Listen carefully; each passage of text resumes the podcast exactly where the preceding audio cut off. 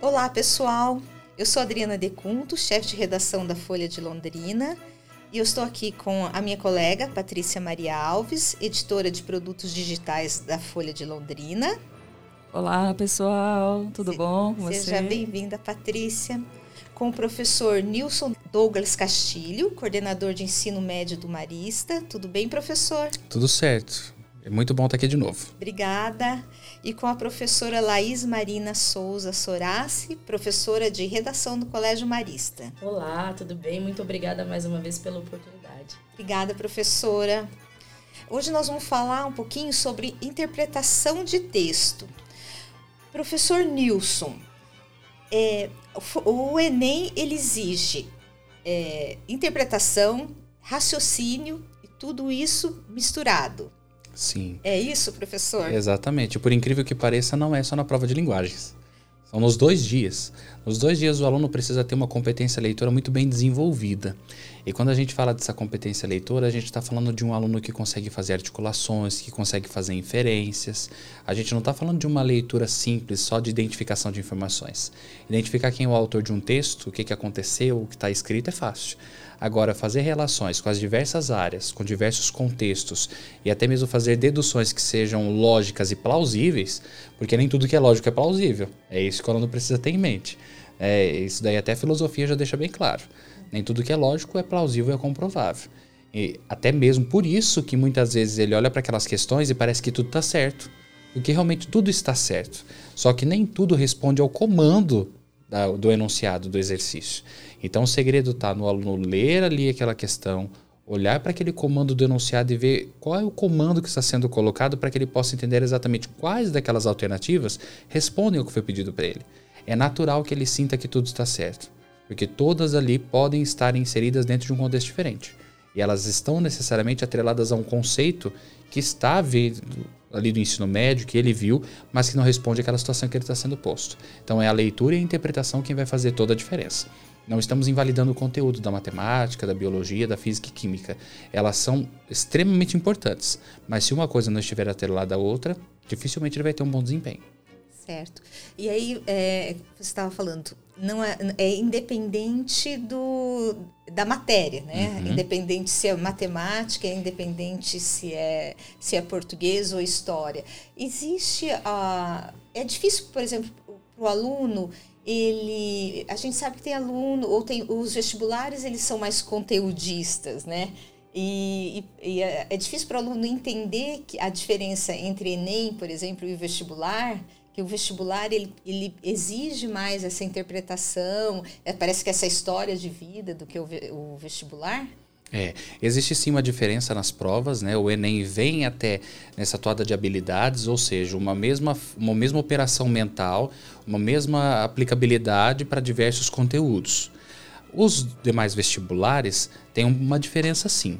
Alguns têm uma, uma característica mais contextualizada, que exige mais leitura, como o próprio exemplo da prova da Unicamp. Ela exige muito isso do aluno, é uma prova muito bem elaborada, enquanto você tem outras provas que são extremamente conteudistas. Se a gente pega uma prova do ITA, ela é extremamente conteudista. Ela também tem a questão da interpretação, mas ela valoriza muito o conteúdo, principalmente ali da matemática e das ciências da natureza, até pelo caráter do instituto. Não estamos dizendo que uma coisa é ruim e outra é melhor. São escolhas que a instituição faz na hora de aplicar o seu processo seletivo. Então, é importante que o aluno tenha isso bem em mente na hora que ele vai fazer a prova. Nessa exige mais interpretação, exige mais contextualização, na outra exige mais conteúdo. E o que, que vai fazer a diferença para ele? É no modo como ele está estudando. Então, a maneira como ele estuda é que vai determinar o desempenho tanto num tipo de processo seletivo quanto em outro. É, é eu acho que a palavra-chave aí disso que o professor coloca é ser mais interpretação ou mais conteúdo, porque uma coisa não dissocia a outra. Para eu interpretar uma questão, eu tenho que olhar para ela como quem olha para a finalidade. É o que o professor Nilson falou. Às vezes uma habilidade, ela pode ser cobrada em níveis diferentes. Né? Então é importante eu olhar para a questão, olhar para o verbo de comando e entender o para quê. Isso que o professor Nilson menciona, inclusive, sobre a Unicamp. A Unicamp, para a gente da área da linguagem, ela é um berço linguístico, uma referência nacional. A prova da Unicamp é formidável. E ela acaba cobrando essa perspectiva de aplicabilidade, de interpretação, muito na prova de redação.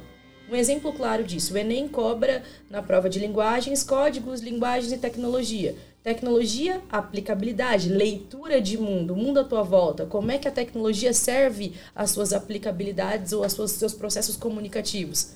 A Unicamp cobrou recentemente no vestibular uma proposta de podcast. Os alunos tinham que criar um roteiro que seria um roteiro hipotético para a veiculação de um podcast.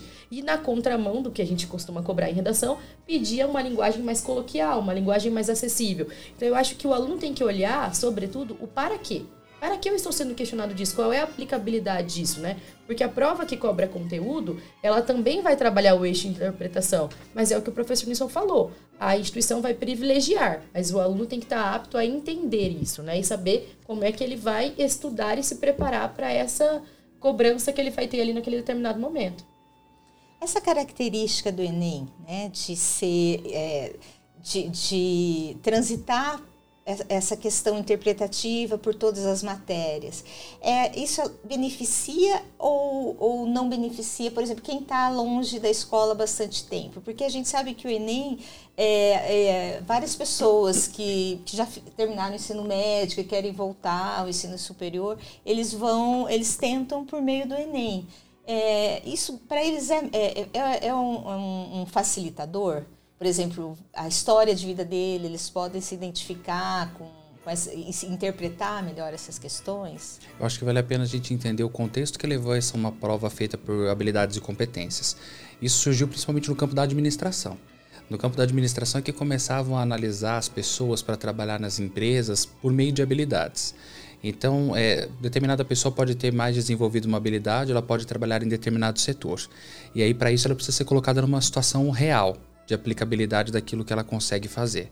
Isso foi, só foram sendo feitos estudos na área da administração, de recursos humanos, e veio essa corrente para um caminho pedagógico, em que o conteúdo começasse a responder a seguinte pergunta: para que, que eu tenho que aprender isso? Aquilo que o aluno sempre fez, essa pergunta.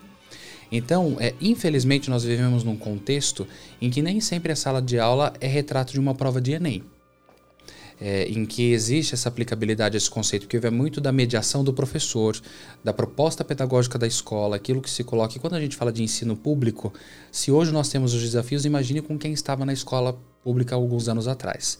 Mas também não é impossível. É, isso não invalida uma pessoa, não significa que ela não possa desenvolver habilidades. Existem habilidades que são desenvolvidas no dia a dia e que não necessariamente acontecem dentro da escola. Você vê muitas pessoas que não têm uma administração, por exemplo, como curso superior, mas tocam o negócio tranquilamente. Ela consegue fazer planilhas, ela tem toda a noção de contabilidade. Pode ser que ela não tenha o termo específico daquilo ali, mas ela dá conta. Então, muitas vezes, quando ela vai para o Enem, não é necessariamente a habilidade, mas talvez a falta de termo, de vocabulário, de vivência acadêmica para poder atrelar uma coisa com a outra. Então, quando uma pessoa vê ali uma fórmula de juro composto, talvez ela não saiba que aquilo ali é um juro composto, mas ela sabe lidar com aquilo ali. Ela só não sabe aquele termo e aquele conceito, atrelar uma coisa com outra. É, eu acho que essa é a nossa realidade hoje, lidar com essas duas perspectivas. Por exemplo, o ano passado, a prova de redação do Enem cobrou sobre a importância da certidão de nascimento.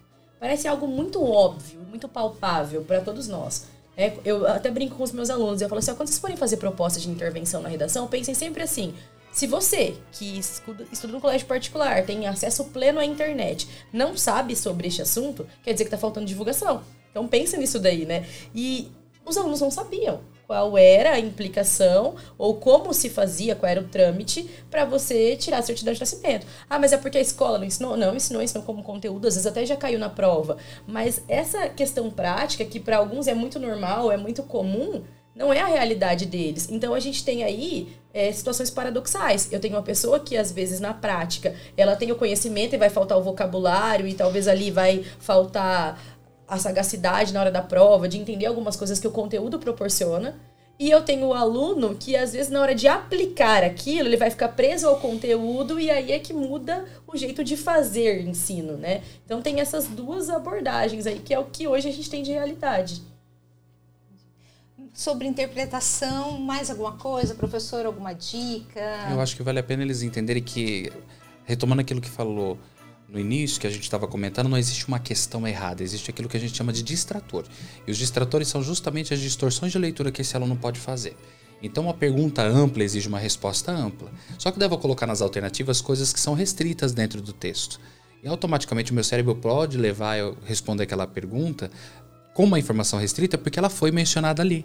É exatamente isso que acontece. Então, na hora que eu estiver fazendo a leitura, é importante que eu tenha estratégias para poder depender a ideia principal desse texto, ter uma compreensão global, mas também depois ir tirando as minúcias. Eu sempre falo que na interpretação você tem a compreensão global, você tira a ideia principal e depois você vai tirando as minúcias, e a partir dessas minúcias, que comparações você pode fazer com informações dentro do texto, bem como fora dele. Então, primeiro analisa o texto pelo texto e depois o texto no seu contexto. Porque daí esse contexto de produção desse, desse dessa produção linguística que eu estou vendo ali, ela vai revelar muito tanto nas entrelinhas quanto aquilo que está explícito ali. Ela vai revelar posicionamentos, ela vai revelar discursos, ela vai revelar até mesmo é, conteúdos que estão implícitos por meio de um vocabulário. Então, tudo isso ela não precisa levar em conta. E isso a gente só desenvolve se a gente fizer isso no dia a dia. E o que, mais que conta ponto, assim, nessa hora de fazer essa interpretação de texto? O que, que o Enem conta mais de ponto para o que é cobrado muito de habilidade é, como a gente falou, existem níveis de complexidade. É o que a gente chama de taxonomia até, dessa complexidade de interpretações, e, e não só da interpretação, mas da operação quando precisa desenvolver. Muito do Enem está relacionado a uma competência é, cuja operação é o relacionar, fazer relações. Então, o Enem tem muito disso. O Enem tem questões que vão pedir para você dar o um nome de um conceito? Tem, mas é mínimo. Então eu estou vendo aqui esse, ter, esse texto, ele é de trovadorismo.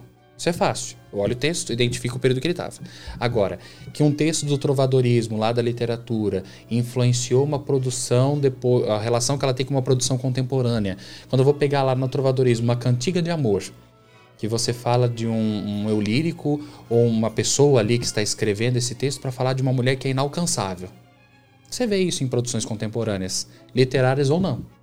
O Enem também trabalha com coisas que não são literárias, com textos que não sejam literários. Você pega um. Vamos pegar então a sofrência sertaneja. Tem muito disso. Só que essas relações ela acontecem em diversos níveis. Então o Enem pode pegar algo que não seja canônico, como uma música sertaneja, como também atrelar uma produção literária contemporânea, na qual não vai ter que comparar aquele trovadorismo lá de trás com esse de hoje. A mesma coisa pode acontecer também ali dentro das ciências da natureza. Eu vou relacionar um conceito sobre vírus a um problema social que eu tenho na, no combate a uma doença. Isso pode acontecer perfeitamente dentro da prova do Enem. Então, as relações, esse nível do relacionar e fazer inferências, deduções plausíveis a partir daquilo que tem sido lido, é, é algo que predomina na prova do Enem. Legal você ter falado dessa do trovadorismo, que me lembrou um rapaz que é daqui de Londrina, que eu olho ele na, no, no TikTok, no Instagram, eu acho que ele é o trovador moderno. Porque ele tem exatamente essa mesma narrativa do trovadorismo, da cantiga e tal, do, da, da mulher inatingível. E ele faz isso nos vídeos dele, com os amigos dele. Não sei se vocês já viram o Luan Pereira. É um jovem aqui, agora de ele está de Londrina, ele está despontando nacionalmente, assim, tipo, fazendo é, cantando. Ah, agora eu sei quem é. É bem jovem até. Bem uhum. jovem, acho que eu tenho. Ou ele tem 18 anos ou uhum. tem 19, alguma coisa assim. Ainda não, ainda não sei certo. É, e ele realmente está um fenômeno e por essa, por essa linguagem dele assim mais mais brincalhona, né? De sempre fala, ele sempre está levando a pior no, nos relacionamentos de acordo com os textos que ele coloca é, cria uma linguagem muito engraçada, né? E isso realmente, toda vez que eu vejo, eu falo assim, ah, é o trovador moderno, o trovador londrinense. E nisso o Enem ele é mais, é, ele é mais atualizado em relação a muitas provas, porque ele se dá o direito de ver aquilo que não é necessariamente acadêmico. É claro que a gente não vai colocar uma produção de massa, uma produção comercial no nível literário, no nível canônico, porque existem critérios dentro de uma academia que precisam ser respeitados. E isso aí a gente não vai questionar de forma alguma. Mas essas outras produções, elas são influenciadas por algo que é acadêmico também. Aquela máxima que nada se cria, tudo se transforma, aí aparece. Então, quando a gente pega uma produção do trovadorismo lá do galego português, que tinha toda essa valorização, que mostra de onde nós viemos para uma produção literária, com certeza aquilo lá veio sendo trazido por gerações. É uma questão cultural. Eu vou passando de um para outro até que isso influencia nas produções, sejam elas, sejam elas acadêmicas ou não. Então o Enem tem muito disso. O Enem está aberto para esse tipo de diálogo com aquilo que é acadêmico, o que não é, o que é canônico, o que não é. É, na verdade é o letramento, né? Exatamente. É eu pegar o conteúdo e associar ele a uma realidade prática, uma vivência, por assim dizer. Uhum. Ok. Então chegamos ao final do segundo programa do Folha Enem, segundo programa de podcast do Folha Enem 2022, parceria da Folha de Londrina com o Colégio Marista. Muito obrigada, professor Nilson. Eu que agradeço. Professora Laís, muito obrigada. Nós que agradecemos. Obrigada, Patrícia. De nada. É isso aí. Então, até mais. Até mais, pessoal.